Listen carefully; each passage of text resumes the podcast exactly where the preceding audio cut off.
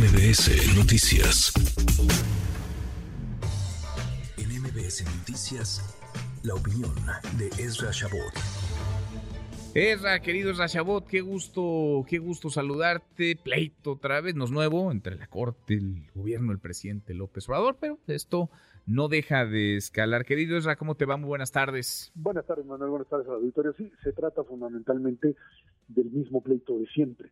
Eh, esta idea de que pues la ley, pues no me digan que la ley es la ley, o sea, la ley tiene que adaptarse, ese es el planteamiento que se da desde, desde Morena, desde el gobierno, la ley tendría que adaptarse a la causa a partir de la cual se considera que ella es pues, superior, una causa patriótica, de recuperación del espacio, de recuperación frente al, al, capital privado de recuperación finalmente de un bien como sería la electricidad en el país. Ese es el planteamiento, pero pues entiendo que puede haber distintas interpretaciones en la ley y por eso cuando finalmente la Suprema Corte establece digamos, lo que llaman verdad jurídica, que no es que haya una verdad, sino es el, el, dictamen jurídico que se maneja.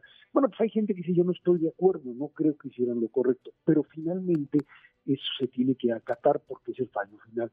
Cuando se trata aquí de, pues eh, lo que sería esta reforma eléctrica, que hay que recordar que ganó la votación para que no fuera declarada inconstitucional, pero como no la gana por la mayoría de ocho ministros, sino de siete, entonces daba la posibilidad para que seis empresas, para que empresas, perdón, en general, pudiesen pues eh, buscar el amparo hasta ahí, digamos, iba, iba correcto. ¿Qué es lo que vimos ayer finalmente? Es que estos amparos de estas seis empresas, Manuel, pues eh, de una u otra forma lo que hacen es eh, echar abajo, romper esta idea de que el Estado tiene que ser otra vez el garante absoluto y el que tiene el control sobre la totalidad, no digamos eh, partes, es decir, saca la iniciativa privada, la pone en una condición pues, de no competencia frente a la CFE y bueno, pues tiene esta, esta, este empate que se da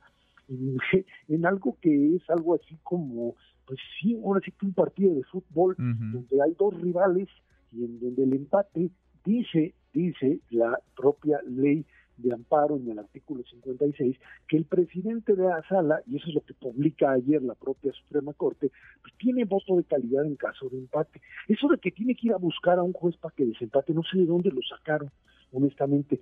Pero, pues sí, si el próximo lunes, Manuel, el presidente va a sacar su, un montón de, de eh, reformas o de, iniciativas.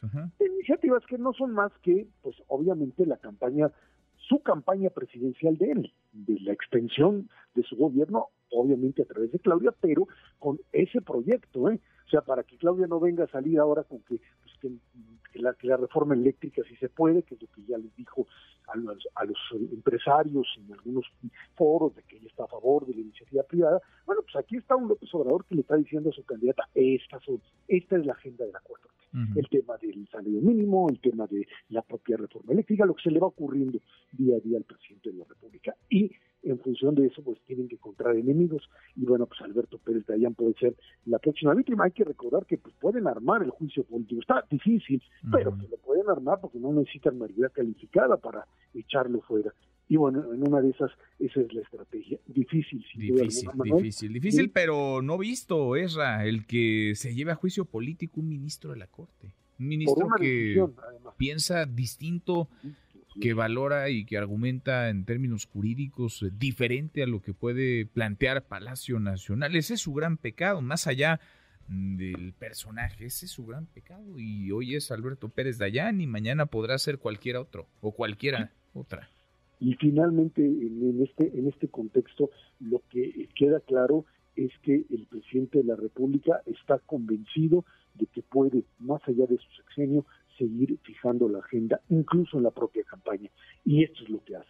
Sabía que la iba a perder o que tenía muchas posibilidades de perderla en ese nivel y por eso lanza incluso la propia reforma de pensiones, si te recordarás, no iría a abrir. ¿Por qué lo hace? Sabe que esa le da una enorme popularidad. Lo que pasa es que periodistas y panistas ya le dijeron, en ese caso, vamos contigo, con mucho gusto, nada más dime de dónde lo vas a financiar.